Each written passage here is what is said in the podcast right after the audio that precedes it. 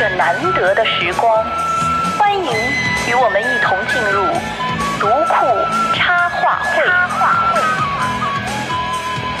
读库插画会。大家好，我是这一次播客的某某某。我们五月份要出一本书，名字叫《四百年后的真相：加略审判》。我首先介绍一下我们这一次播客的参与人员。首先是这本书的责编同学。嗯，大家好，我是责编秀怡。我是不是一教就是二教的若曦。我是读库编辑樊超群。其实对这本书也是蛮感兴趣的。哦，对，你还没介绍你自己。你是真感兴趣还是被工作所迫？被工作所迫，我一定要说出来。哦，请责编同学把书的大致的情况给介绍一下。大概这本书的那个简介我来说一下吧。就是，呃，这个那场审判是发生在一六三三年嘛，然后主要是因为伽利略他是坚持日心说，日心说与这个日心说是与天主教呃解释圣经的基本的理论地心说相冲突，所以他因为这个遭受了那个当时罗马宗教裁判所的审判，并且被判处终身监禁。而且在二十世纪末到二十一世纪初，呃，梵蒂冈档案馆、梵蒂冈图书馆等一些机构呢，它公布了一批审判资料，而且这批审判资料是首次公开的。所以说，这本书的作者就呃借以这次公开为契机，然后呃大量查阅了一些审判资料，在这个。查阅的基础上，对伽利略审判做了一个全新的解读。那么，这个作者是谁呢？他是一个呃日本科学史研究者，叫田中一郎。他本身是对近代科学的开端，尤其是呃那个时期的天文学的发展非常感兴趣。他所写的一些书也基本与呃伽利略呀、什么开普勒呀有关。他的观点是认为，一直以来呢，人们看待这场审判的时候都。带着一种先入为主的观念，就是认为伽利略在审判里是遭受了误判、遭受了偏呃遭受了诬陷，就是人们一直带这种呃偏见带引号的偏见，然后来看待这场审判的，因此也更容易将目光聚焦在法庭之外的流言和一些比如说暗箱操作上，因而就忽略了这个审判的本身。所以作者他是希望借着这些呃梵蒂冈档案馆这些资料。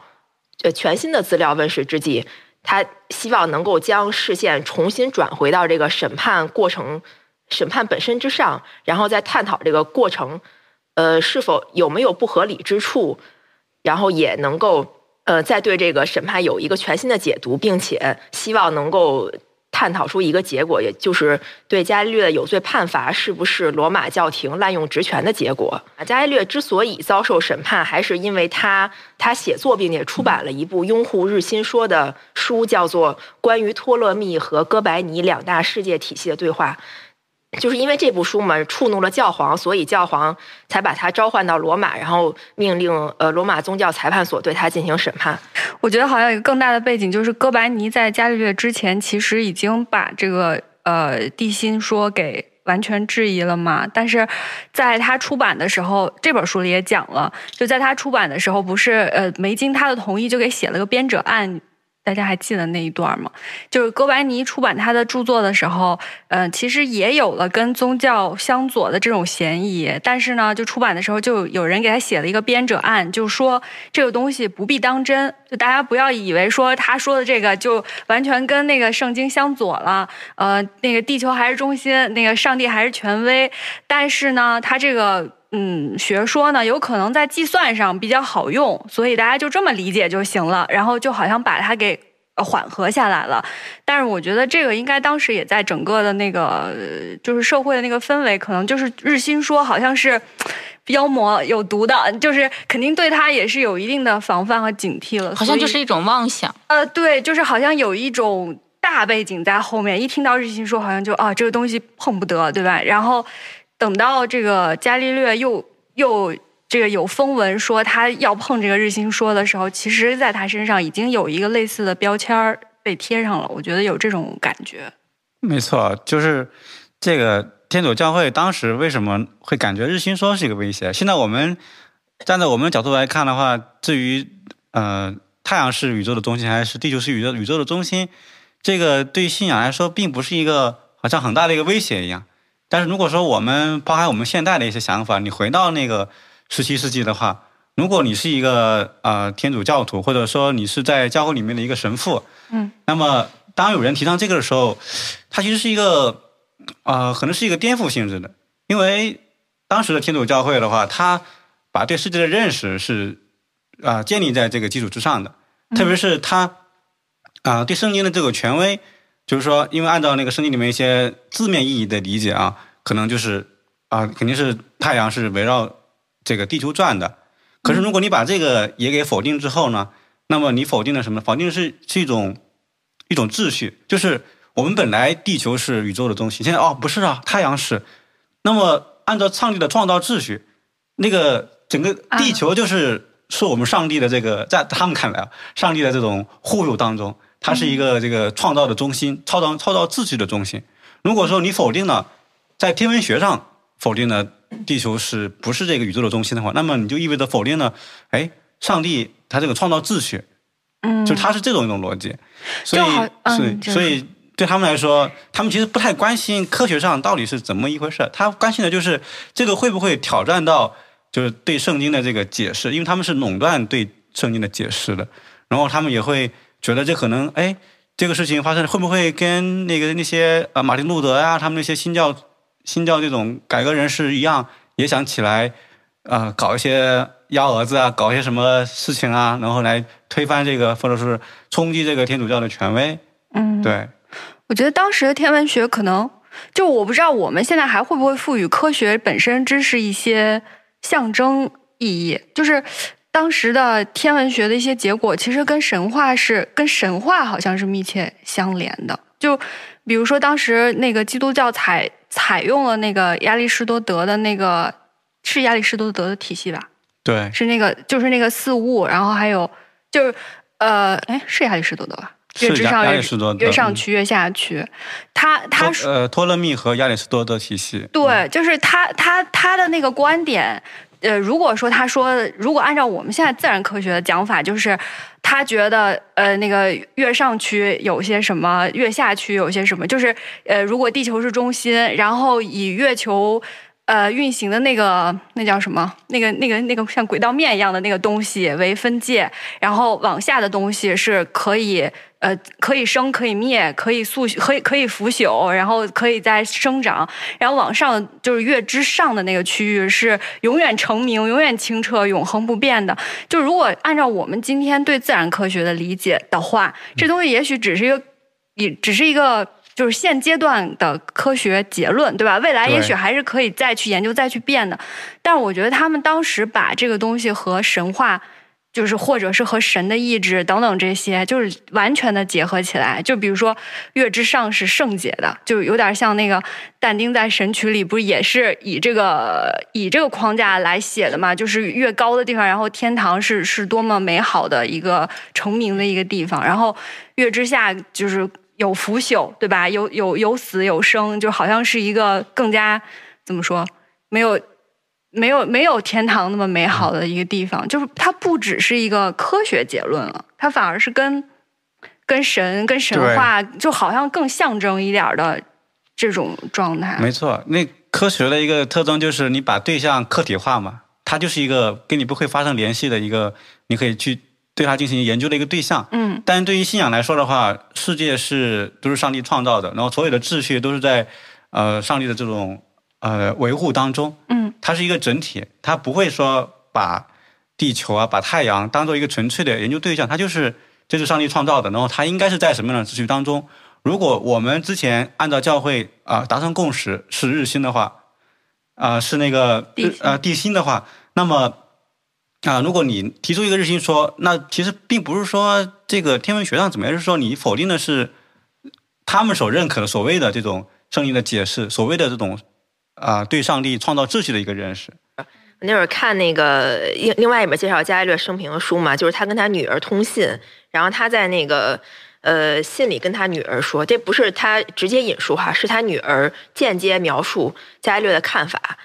伽利略认为的是上帝把圣经交给人以指导人的精神，但他又提出要弄清宇宙的奥秘来考验人的智慧。我觉得在伽利略看来，就是他认为呃，圣经和科就是科学是这么一个关系，就是并不矛盾，它反而就是以这个圣经是一个大的指导方针，但是人类又不要以它为束缚，还是要再进而突破自己的极限，就是进而再去呃追求真理，就是等于说是上帝用这个来考验人的智慧，他是这么认，他是这么想的，我觉得这个还挺有意思的。或者，嗯、呃，如果回到那个时代是挺好玩的一点，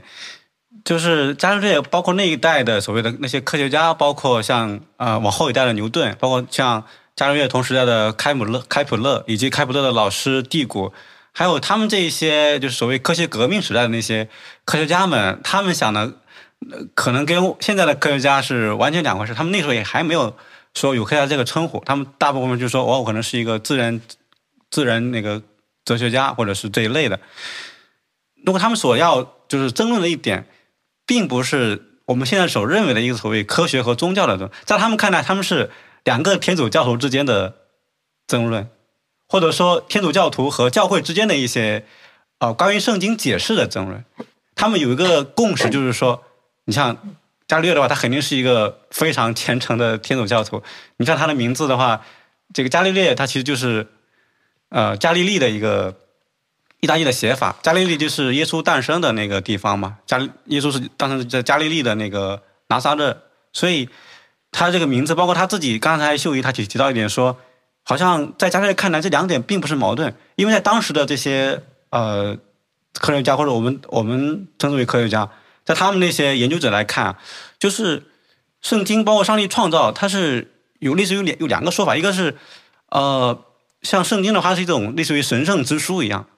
这种，呃，它是代表着说啊、上帝的创造原理，然后人类的这种形成等等等等。但是另外一个还有一本什么书呢？要是叫自然之书，就所谓两本书之间，你怎么才能够认识它？那么自然之书就是上帝创造的这个所有的大所有的自然，包括宇宙啊，包括我们所见世界的一切的物质世界等等。那么对于伽利略来说的话，我去探究这个背后的这个大自然的规律，比如说。这个天文学的规律，它就是要探索这个自然的规律。那么自然的规律，它是跟这种圣圣经所启示的这个呃上帝创造秩序并不是矛盾的，反而会是在他们看来，我越认识自然规律，那么我就会会对上帝的创造的原理认识的更清晰。当时我在大学的时候读一本书，还是当时对我冲击还挺大，就是韦伯的这个《学术与政治》。还有应该是《新教伦理与资本主义精神》啊，应该是他那本书啊，《新教伦理与资本主义精神》。它里面说到，当时很多神学家，包括一些学者，他们拼命研究的一个动力啊，就是想要更深的认识上帝。你怎么认识上？怎么更深认识上帝？你要通过你这个所啊、这种面对的这种自然世界，你要去认识这个自然世界，你才能更深的认识上帝。所以当时有句话说：“为了我证明这个上帝的奇妙，我来解剖一只。”跳蚤，就我通过解剖一只跳蚤来证明上帝的奇妙，因为跳蚤是非常小的，它那个精密的世界里面，哦，上帝的创造原理啊是原来这么奇妙，然后我觉得哇，我研究研我研究出来了，我觉得哇特别自豪，上帝真伟大，上帝真荣耀，就是可能是那个时代的一些研究者他们的一些想法，包括哎，我发现啊。这一点真的就是、好像在逻辑上很合理哎。对啊。嗯，啊，我之前我我到现在其实就是在今天之前，他刚说那话，我还是以为啊，当时就是他们那个研究还是有点偷偷摸摸的那种感觉。就是加州他本来是一个圣教徒嘛，嗯，就他但是他家里偷偷研究科学，对，就是你知道，我虽然我以前很喜欢医学，然后也也很喜欢，就是平时就是凭着一股好奇，你知道吗？本能的好奇，然后就是鼓到这个自然界，然后说你不让我。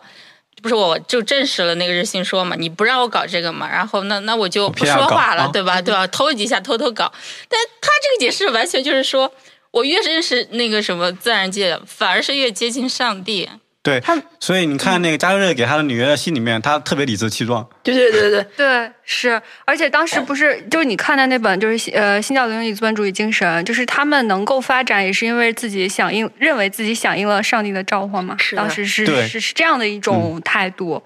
但是为为啥那本书我也看了，我怎么没有看出这种感觉？就是那时候的世界的人的思想观念和我们不太一样。就比如说他们拼命工作的，呃包括为什么说那个韦伯的一个观点就是说，这个当时的那些信那个新教，包括路德宗，是属于跟天主教相对立的一种呃基督教的这个教派啊。就他们的观点是说，你怎么能证明你得救了？嗯，你得到上帝的拯救了？你可以与我们的主耶稣一同享有这种天国的美好了。那么你要证明，就是你要好好工作，努力工作，他们管这个叫 calling。对，这是一种召召唤嗯对，挺有意思的啊。嗯，但是我我感觉好像就是、呃，虽虽然像那个范老师说的这样哈，就是但是我觉得就是伽利略当时受审的时候，其实是有一个背景，就是我我记得我我有点忘了是在。面前这哪本书里面讲，就是伽利略说了一句话，说那个呃，他觉得那个哥白尼说的是没错的，是真理。然后呃，圣经肯定是没错的，也是真理。那真理和真理之间不可能矛盾，所以说就是呃，说明圣经需要充分的解释。呃，但是他其实说了说了这句话，或者他试图去做这件事儿的时候，他已经就把自己就身涉险境了，他已经跳进了一个不应该跳进的地方，因为当时整个呃那个呃包括教皇，包括整个的天主教会都是非常敏感的，就是他们他们听到有人想要解释圣，其实是解释圣经这个动作，就是他这个动机，他们其实是非常敏感的，因为当时正是就是新教兴起，包括在呃实质上或者是在思想上都在狠狠的冲击他们的那个时候，而且包括在整个欧洲大陆，他们的一些实质的利益，比如说他们的嗯地盘儿、他们的产业，都是在受到冲击。所以其实其实伽利略虽然。呃，他自己内心是非常前前进的，他嗯对对自己信仰是毫无这个没有一点儿这个动摇的，不揉沙子的。但是他就是确实是无心的说了一句让自己就以身犯险的话。当时教会就觉得哦，你要解释圣经，嗯其实新教确实也是在这个方面触怒了他们，对对吧？所以所以才会，我觉得才会那么跳脚，也是肯定的关系的。呃，因为我们现在觉得圣经，那每个人都可以读嘛，每个人都可以你去解释。但你如果你回到五百年前的话，这可是一件非常危险的事情，因为说圣经是啊、类似于说，当按照那个教会来说，它是啊、上帝启示给教会的，嗯是教会来最最终有权利来解释圣经，因为在教会看来，哎，如果谁都可以解释圣经的话，那我有一个要我干嘛？对，这是可能最根源的。在他们看来说，哎，如果有一个磨坊主或者是一个啊养奶牛的人说，我觉得啊、这个世界应该就是像那个牛奶里面的那个嗯那那桶牛奶一样，然后是一汤一汤馄饨。然后上帝应该是什么什么样？嗯那这是那那个教会看来，哎，你这个可是异端，你很危险。哎，那其实这个跟那个啊、印刷革命有很大的关系。嗯就是十五世纪的时候，这个古登堡发明印刷术印刷术之后，他最开始印的就是应该是三三十本还是多少本圣经嘛？经嗯对你想想，以前的话，圣经是非常非常难找到的，可能一个地方就有这个只有教会里面有，然后普通人家里面是没有圣经的，因为纸的话是牛皮纸，特别特别贵。当一开始是这些天主教会里面的修修士里面，他们呃才会开始更多人来讨论这个问题。对。哎，那这个其实就涉及到咱们这本书里非常重要的一个机构，就是宗教法庭。那我我是不是可以理解为，就是宗教法庭其实最初成立的一个呃初衷或者动机，就是为了来呃控制这种解释的冲动，还是怎么样？这方面是当时有一个什么历史背景？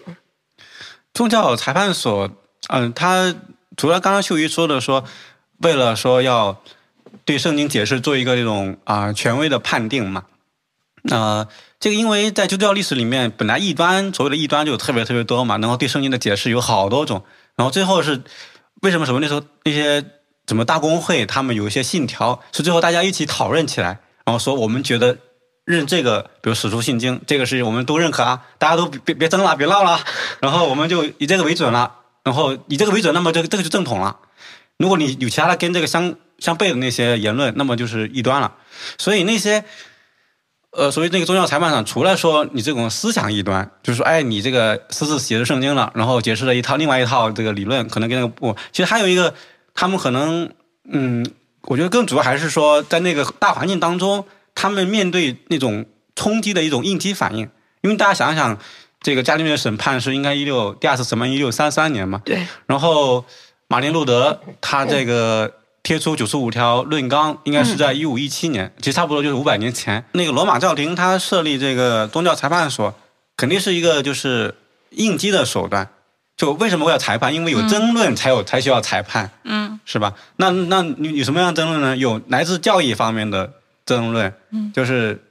对吧？包括像有一些当时的研究者，包括像我们，他认为当时伽利略的，包括像马丁路德，像呃加尔文，他们都是啊、都是有这种，就是我哦都有这种教义方面的冲突，就特别是北边的一些啊、像马丁路德这样的人发现哦，我我原本是呃是需要这个，我你怎么来通过上帝获得救赎呢？那么你就要参加天主教会，要购购买那个所谓的赎罪券嘛。其实为什么购买赎赎罪券呢？因为在天主教会看来，对吧？嗯，你的得不得救，你是要看你的行为的。你什么样行为？你这你既然犯了这么多过犯，你在上帝面前是可耻的，是要被歼灭的。你以后你怎么能够能够得救重生呢？那么买那个来生的那个哎，券、对？你要买那个赎罪券，你要在上帝面前要忏悔嘛，就像那个天主教会都有那种类似于呃告解室一样，你要跑过去再忏悔一下。那么对于普通的民众啊，你杀人放火了呀，你干啥了？那你买这个券，然后你忏悔一下，那么你可以啊心灵得到这个纯净啊，然后呢你的罪孽得到洗净，上帝面前你可以称为义了。可是这就是说你靠你的行为来呃称义嘛。可是，在马利路德看来，你这个，特别是他当时去了一趟那个罗马，发现罗马那些教皇、那些红衣主教，夜夜笙歌，花 花天酒地，你们这些人是干啥呢？你这是这这是在玷污上帝的国度，对吧？还是因为啊还是因为当时权力太过太盛了，权力太太集中了。呃，对，有一部分是因为在天主教会，它是一个类似于政教合一的一一个组织一样。你想，天主教会的组织它是教阶制嘛，有教皇，有上面十几个红衣主教叫枢机嘛，还有各个这个主教座堂里面有主教是吧？还有下面的神父是层层层叠，像一个像一个官僚组织。它其实就模仿那个罗马帝国的一个官僚组织一样，所以他们他们说实话，你说它是教会吧，它也是；你说它是一个呃政治组织吧，它也是。所以就很模糊。那么在马丁路德看来，哎，你们这些人真的得救了吗？我觉得你们没有没有得救，你们都是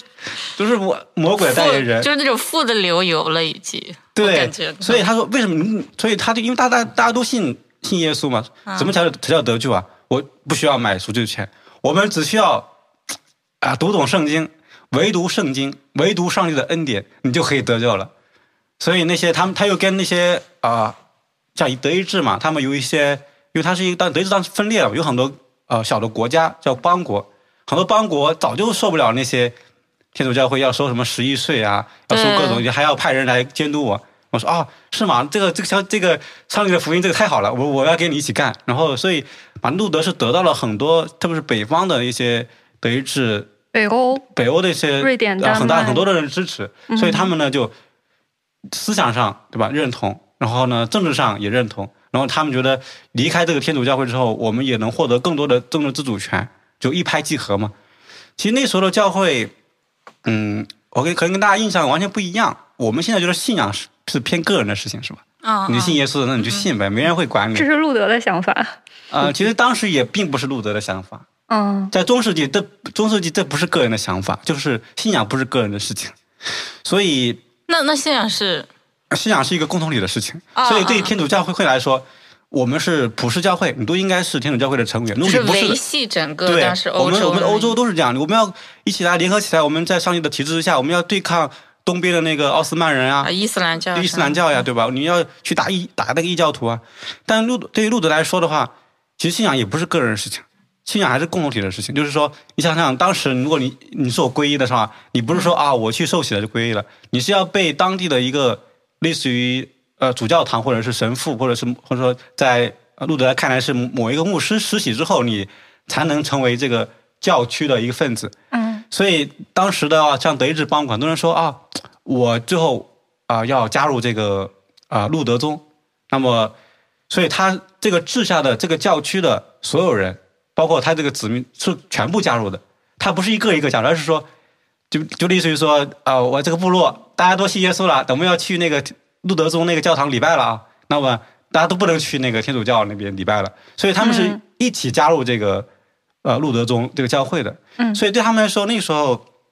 嗯，其实也不是说信仰只是个只是个人事情，在中世纪来说没有什么个人，大家都在那个村子里面生活，哪有什么个人，都是一种共同体的生活，要信就信一种。所以他们这这也是为什么会发生所谓的宗教战争，对啊，因为信仰它不是个人事，你信你爱信不信，你去哪个教会没人管你，对吧？嗯，但对你来说，你这个帮，比如这个城邦，对吧？德智某个邦，你要全体加入这个路德宗了，那这种教会他会他他会怎么想？那我失去了一大片土地，我失去了那个土地的人民，这就是不是那个秀姨刚刚说的那个呃宗教那个裁判所成立的部分原因，就是他其实也是想要重新融合宗教内部这种分裂。嗯，当然有这样的原因，主要是要对抗异端嘛。嗯，异端包括很多，包括这个东这个内部的是吧？内部的就是从科学家来的，从这个特别是马丁路德这一派来的。那我要对抗这些的话，所以对这些所谓的这种新的解释是不能接受的。所以这为什么说他们特别特别敏感，特别介意？一旦有什么新的学说出来，他就哇，你们是不是要搞独立啊？你们是不是要另起一套啊？你们是不是像那个可恶的马丁路德这个要这个呃搞出一个新的一套？对嗯，在马丁路德看来啊、这个天主教会已经腐烂透了，我们不要在他的旗帜之下，我们要我们我们就就信。对，我们就 信耶稣基耶稣基督，我们也是信耶稣基督的。然后呢，那样另另外搞一套。至于天主教会已经是这个被掳了，已经是什么上帝的这个魔鬼的魔鬼的代言人。就当时马丁路德他是就是这么强烈的攻击这个天主教会，就说天主教会就是叫巴比伦的淫妇。这个一会儿要打板儿。这这这其实是个典故了，因为。对，因为这个启示录里面，这个圣经里面有一段叫启示录嘛，啊，你犹太人当时被掳到巴比伦嘛，巴比伦他们失去了这个信仰的自由，然后要去朝拜那个外邦的神，所以巴比伦就代表着什么呢？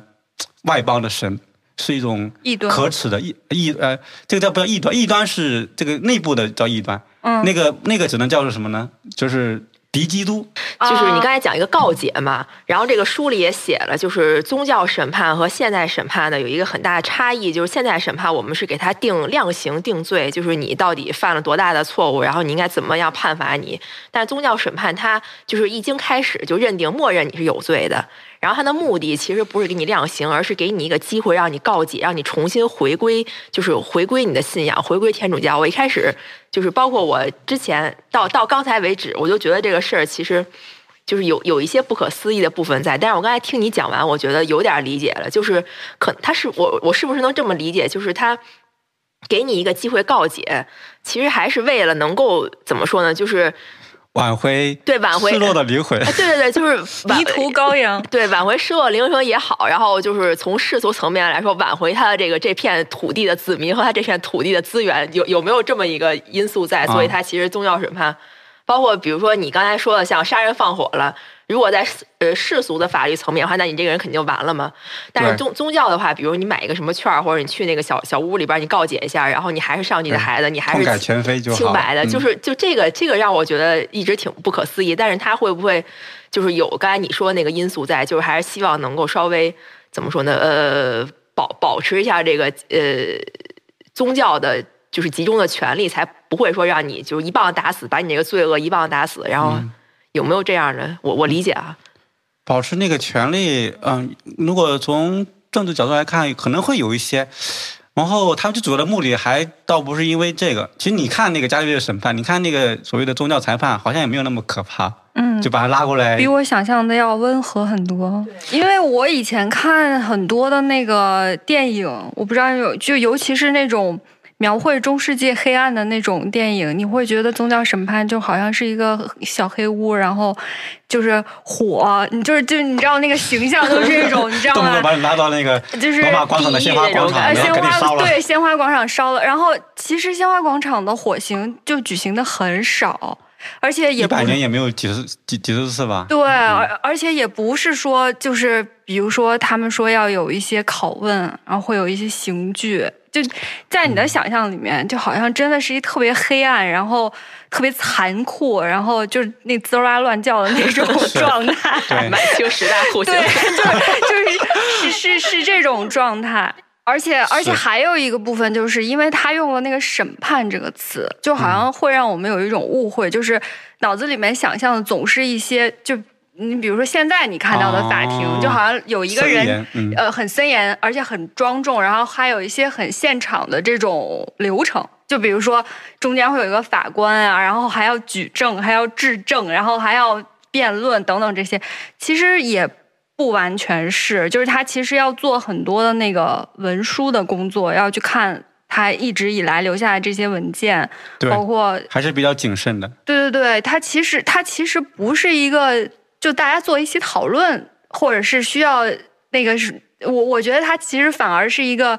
呃，因为他这个书里面也说嘛，就是宗教审判，呃，他这个法庭有一些机构嘛，就比如说里面有专家呀，或者是有一些专门做这个文件梳理的人啊什么的。其实我觉得他主要还是一个核查的过程，就是是有一个是有一个宗教专家，就是一页一页的翻这些文件啊，你你干过什么？你你你在书里写过什么？你这些写的东西有没有拿到许可证啊？就是所有的这些都审查完了，然后说啊感觉还有程序是吧？啊，对 对，对就是然对然后好像发哦，你这一环节有问题，对吧？我已经判定你有问题了，然后行，来吧，你告解吧。你要告解的话，好，我我再把你收回我们的队伍里，对吧？你要不告解的话。我暂时把你关起来，你再想吧，想明白了你再来，对吧？是是这么一个过程，跟我们对那个法庭就是这个词的想象很很不一样。对嗯没错，这这点也特别有意思。刚才秀姨提到那个问题，说这个宗教法庭是一种这什么样的存在？其实我在想，就我首先声明啊，你像哪怕烧死一个人，就是我觉得都是这这也是一种罪恶，哪怕是因为不同的观点被烧死，这不是一百个人一一百年里面只烧死了一个人，那我觉得也是是的，嗯不能接受的。就我意思是说，他肯定是在我们看来，一个人也是很宝贵的，然后不能接受的。可是呃，就像刚才大家分享的一样，他可能还并没有我们想象的那么。那么就是说那么天烧人普遍，天天烧人。然后现在广场每天每每天每次去都感觉是有那种哇，那种烤肉的那种恶臭味，不至于。那个国王还有这个领主砍下的人头，要比宗教裁判所砍下的这个判判死刑的人要多得多得多得多，可能是是吧？我这个可能不是一个量级。嗯，但主要是因什么？因为这个宗教裁判所它其实有两个源头，为什么会刚才像啊、若心说的说像这种样子，好像挺也是挺温和的，挺挽回人，他们也会有程序。一个源头就是因为教会的传统，因为在圣经的传统当中，对吧？你对于我们信耶稣的人，哪怕他犯了错，其实他是迷失的羊，你还是要去爱他，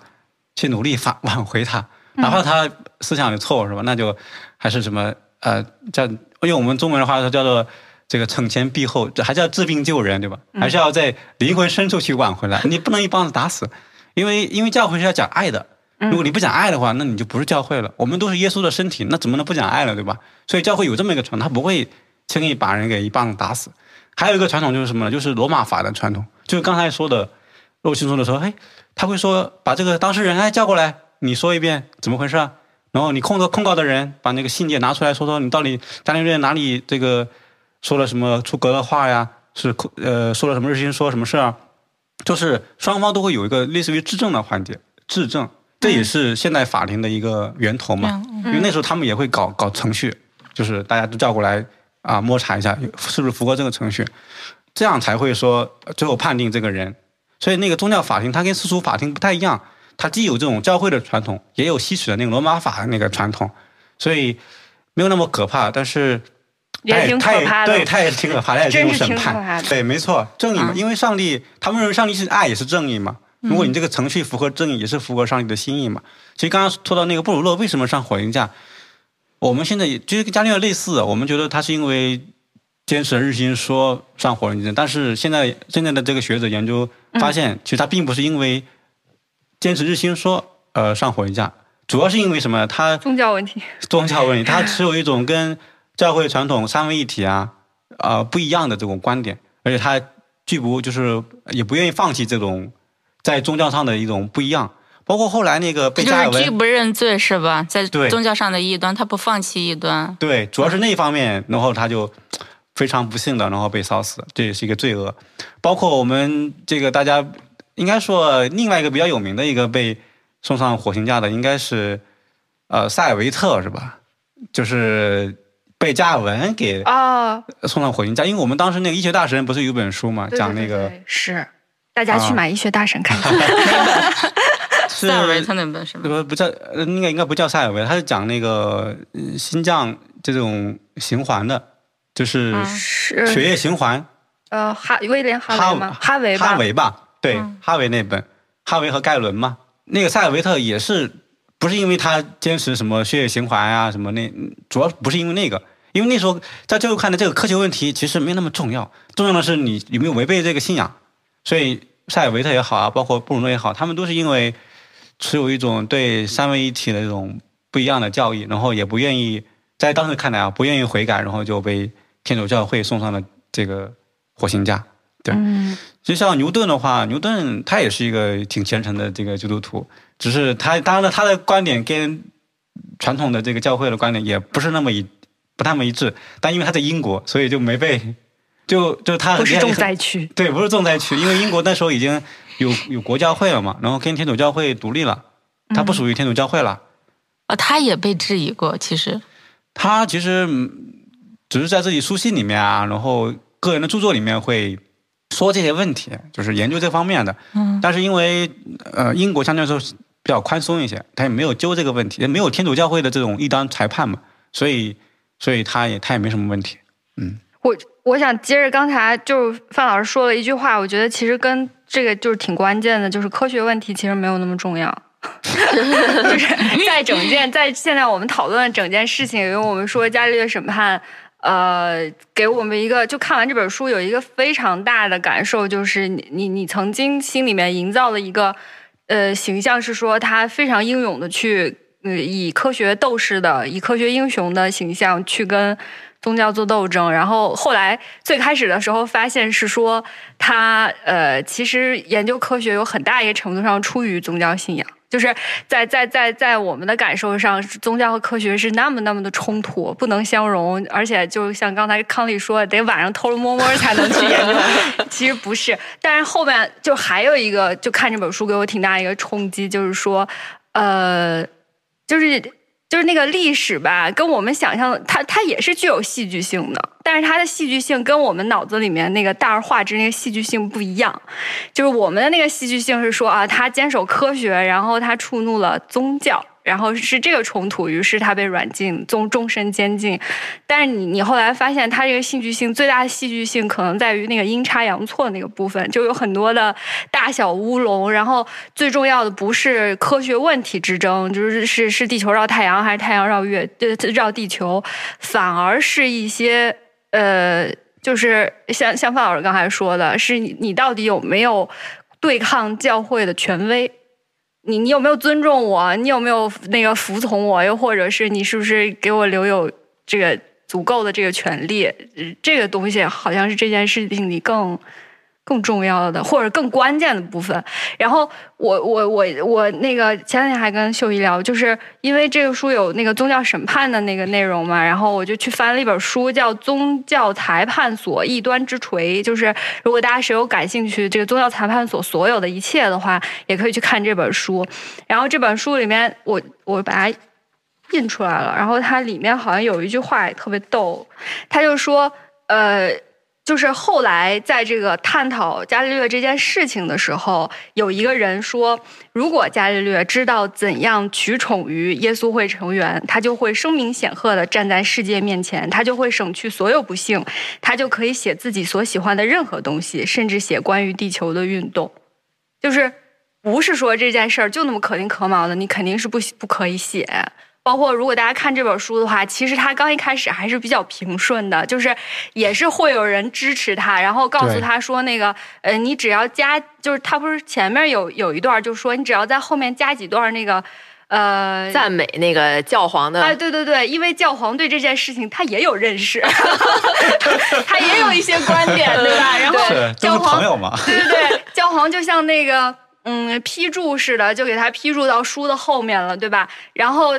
就是说你只要就保留这些嘛，对吧？或者是还有他那个呃前面不是也给他加了一部分嘛，加了一部分这个前言的前言，然后呃大概说了一下，就是把这个把他这个观点往回掰了掰，对吧？他其实是可以的，他没有那么的严丝合缝，我一定可以讲或者一定不可以讲，这么黑非黑即白。可是呢，就乌龙就乌龙在，或者阴差阳错就阴差阳错在，他呃那个把那个前面的那段儿给他掰回来的那个前言换了个字体，啊 所以美编很重要。就是你说换了个字体吧，对方的感受就是说，好像你不把我当正文是吧？好像你不是很在意，或者是不是很尊重我给你批注的这些话，就就开始想你是不是不够尊重我，并没有内心真正的尊重我，啊并没有内心真正的服从我。对对，不够服从教会的指导，不够、嗯不够服从这这个权威。这就是美编的错，然后就使到 这个伽利略身上了嘛。呃，我看这本书还有一个很大的感慨，我以前也跟秀姨聊过，就是我我很我就是说到这儿了嘛，我就我还挺珍惜他处于一种，就我们刚才聊了很多，就无论说是当时的欧洲的局势，又或者是文化，又或者是权力，其实就是伽利略属于一个好像站在一个十字路口，或或者是站在一个不止十字路口了，就是那个米字路口，类似一个这样的人，就是。对，确实因为有很多动荡，所以教会才有了很多的对自身的维护，或者是就有点奋起，或者是或者自卫，或者怎样。就我很珍惜他的这个部分，嗯、珍惜当时那个局势吗？就是不是，我是珍惜他甄选的这个，呃，嗯甄选的这个时代时代，或者是他他他照就是这本书照亮的这个地方这个部分，就是我觉得是，呃，给你，嗯，我觉得我对历史有的时候就是会觉得是一个很大而化之的感觉，就就是这样，就是你你你就是。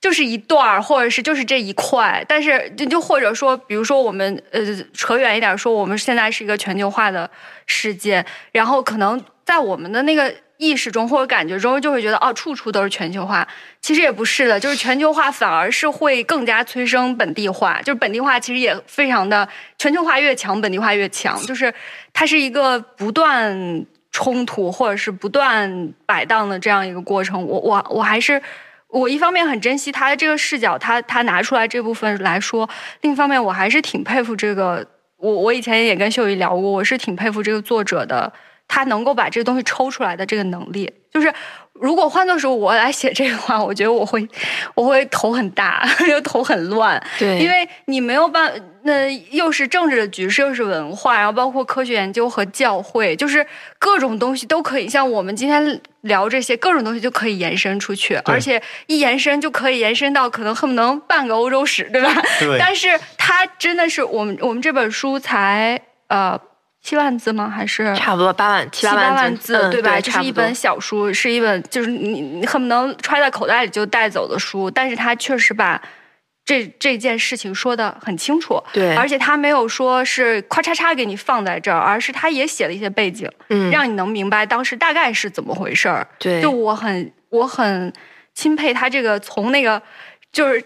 从那个水里抽出来一杯这样的这种这种状态，我觉得还挺不容易的。对，就是嗯作者的功力真的是非常不一般。首先，他选取的这个线他自己就很明，就是很清楚，他就是抛开了任何一些法庭与法庭与审判无关的旁枝末节，他就真的是专注于这个审判，所以他才能把这个。前后的因果逻辑捋得这么清楚，还有就是他也会适当适度的添加一些，就是对于伽利略本人呃学术成就的一些介绍呀，然后对于当时就是教会的一些介绍，包括对于欧洲背景什么疫情啊，呃鼠疫的一些介绍，就是他这些添加都是很适度，也很呃很很很及时的，然后也没有让你觉得很冗余，就整个这一本书读下来，就让你觉得很干净清爽，然后作者又能够以自己的逻辑链条把这件事讲得非常清楚。当然，他最后也写了，他可能是如果在以以其他的角度，比如说真的是去关注一些法庭外的一些信息的话，可能又会有其他的一些得出一些其他的结论。但是如果按照他这个线来写的话，应该就是这么样一个情况，没有错。我觉得真的是他还是有就是有取舍，然后才能有发现，然后才能把这件事儿。一件很小的事儿放得很大，然后又让我们就是全方位体验，就是真的是一个很有很有功力的一个一个一个表现。好，大家一定要去我们的官方店铺天猫、京东有在去买这个本书气氛。已经不能通报到到这了。若若曦一直对那个科学这方面有那个研究，就是没有 好，结束。我觉得也可以了。对天文学这个这个时候，就比如说他那个刚刚他讲那个就是望远镜儿这个发现啊，或者是科学这个时候，就是天文学他在研究一些什么样的问题？嗯啊，他我我我我还挺挺感慨的，我觉得加利略好聪明啊。哦，是吧？对就是当时是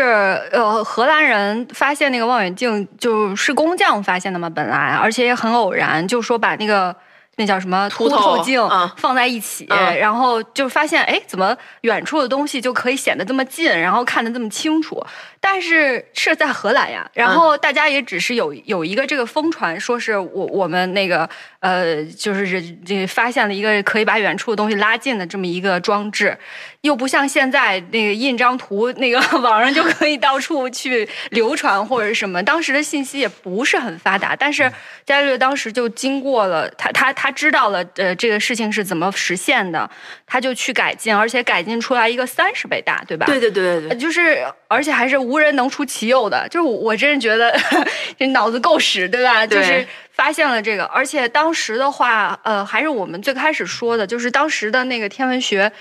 大大大的这个方向还是基督教自己的一套体系，就是把那个亚里士多德的那个体系，呃，从那个。呃，去除宗教的这些，呃，因为亚里士多德本来也不是基督教体系之内，但是就是等于基督教把他的这个呃知识体那个给吸收进来了，就是所谓的月上和月下，就是呃地球作为一个中心，然后边上的那个天，就我们现在看的这个天空是一个大球，然后就绕着地球在转，然后天空上面的一些天体都有自己的一个呃正圆形的轨道，在那个天空那个像幕布是上面转，然后大家一起转呢，就呃就是觉得好像是我们现在看到的天上的一些呃情况，然后就很有很有意思，就是最开始的时候，伽利略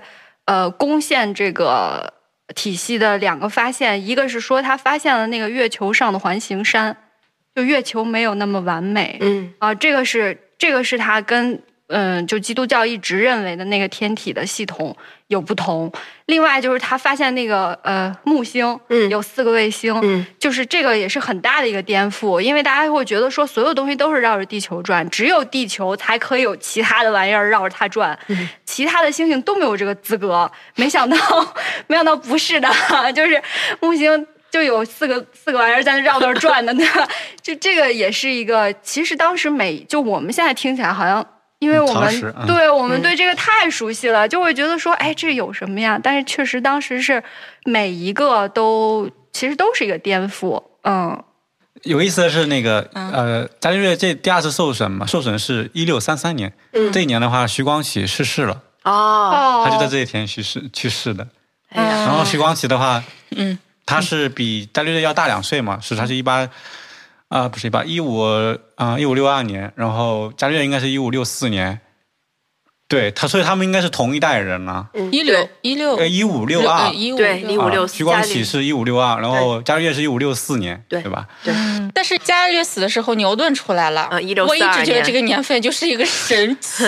对，这就是就是科学时代吧，然后一代接一代，而且欧洲那个就是他们好像虽然是分裂啊，各个邦国、你打我打，打的不可开交。你想想三十年战争，可能百分之五十的这个德意志的男性，那当时没有德意志啊，就是类似于嗯那个那个神圣罗马帝国，百分之五十的男性都都死了。混战，混战，你这这你杀的这也不可开交。可是他们还是有那种贸易啊、思想啊那种交流的，所以这个是还是畅通的。嗯，刚刚说那个徐光启，就是说，呃，欧洲一直是那种虽然在打，但是大家思想上还有学术上、贸易上还是一种大家是同一个欧洲的那种感觉，所以大家都是在碰撞嘛，在那种交流，所以学术这样才能够产生。不然的话，牛顿他一个英国人在一个岛国上怎么能看到对吧？伽利略的论文，而且还是用用拉丁文写的，他怎么能看到那个开普勒那些什么行星三大定律什么的？就是他们虽然不同的国家是吧？德开普勒是德国人，那个意大这个伽利略是意大利人，然后蒂谷是丹麦人，还有谁？那反正科学家都是欧洲各个国家的人对，可是他们。对他们都是共享为一个学术共同体，然后都用拉丁文写作，然后大家都讨论类似的问题，然后就是，这 你想想，这个这种共同体来说，我觉得这才是现代的一个一个特色。你想想，我们我们写完论文给谁看？没有人看的，只有那个学术共同体的人才看过，除了你自己，还有你妈，还有那个你的指导老师看哎，了，这个确实很重要哎，对啊确实很很重要。对啊，不然那个加热印的那一千本，除了那个给那个大工两本 表示感谢之外，没有人关注这些东西。嗯农民啊，工人，大部分人不会关心的，只有那个学术共同体的人才会关心，才会去讨论，才会去激发，互相辩驳，然后才会有所谓的真理，然后呃诞生嘛。所以我是为什么觉得想起徐光启啊？徐光启就是一个挺神奇的人啊！你想想，他接触到的科学知识是从一个呃科学会呃耶稣会的传教士叫利玛窦呃教给他的，教给他几何原本。但耶耶稣会是什么？耶稣会是天主教会里面的一个修会。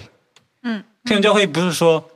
这个这书也对说了嘛就是呃类似于说教会里面有很多人是觉得教会是科学的敌人嘛。但你想想哦，这个耶稣会他一直是办学校的，一直是讨论各种学术的，他养了很多这样的人，然后他才会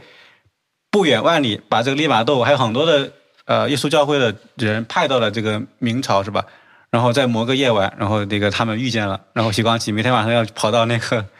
利玛窦的家里边上夜校上 上夜校，跟他学几何原本。什么叫几几何原本？就是我们这个就类似于上重新上一遍这个初中数学，怎么加辅助线是吧？对吧？哎，加什么加的辅助线？三角形对这个对等等呃什么全等三角形？对，怎么来怎么来这个证明全等？包括我们现在用到的那些什么四边形、嗯什么点线面这些说法，都是徐光启从那个几何原本那个翻译过来的。这个书从欧洲流过来，然后这种啊、呃所谓科学的这种在全球的散布吧，就还蛮神奇的。我觉得这种知识有时候它就是可以超越国界、超越时代、超越我们人的很多的这种啊、分歧吧，然后它可以从我们现在所拥有的共同体的共识的一部分。嗯，是对这本书的一些细节还有他的感受。还是刚才那个呃对话的扉页画嘛，然后不是在这本书里看到，但是在别处看到的。他那上面画了三个人嘛，我们这本书的呃第一百零二页也有这张扉页画图。然后这三个人据说是代表从左到右哈，据说是代表亚里士多德、托勒密和哥白尼，据说是。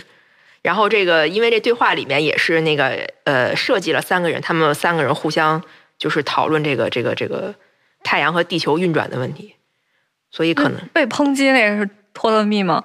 就是不是还有一个那个教皇还是我忘了有一个细节，说是那个呃，好像是把他塑造的特别傻还是什么？对对对，哎那那个是托？难道说那就是托勒密？还有有可能，有可能。对，那三个人就是这个对话，三个人叫阿呃萨尔维阿蒂，然后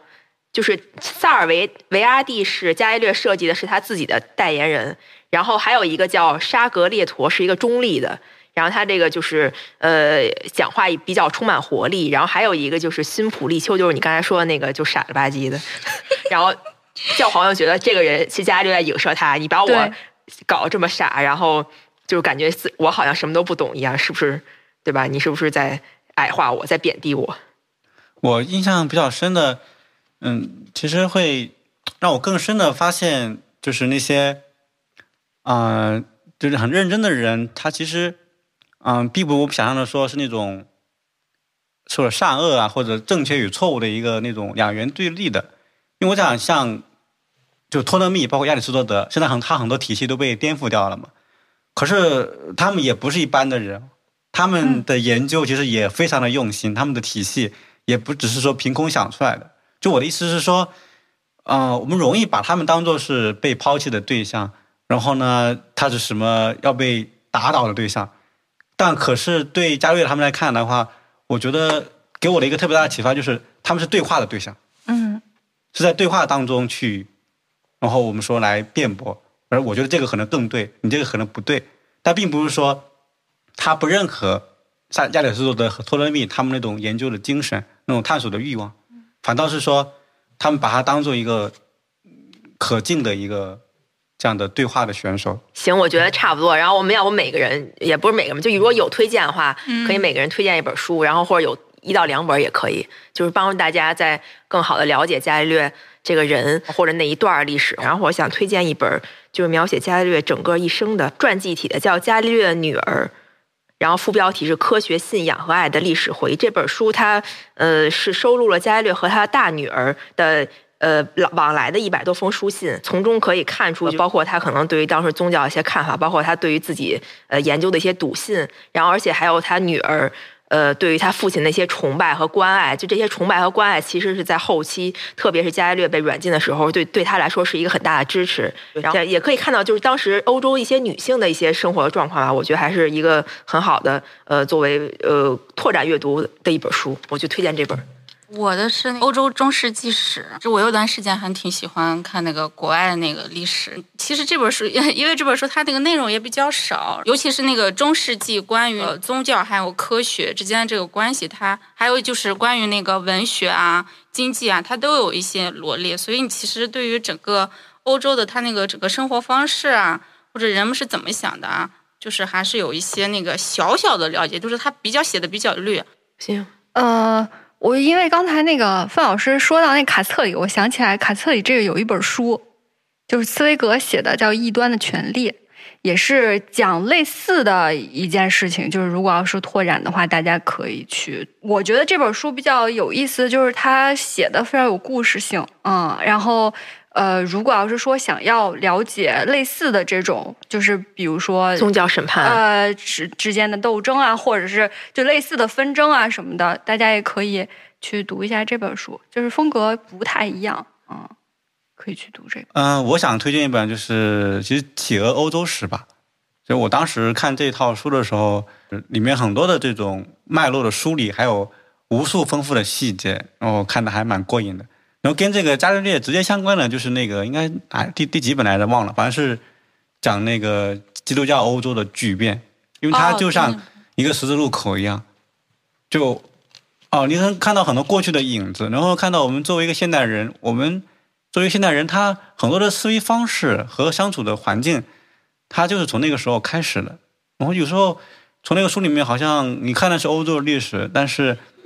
呃，它它的那个余波，它那个蝴蝶效应，可能已经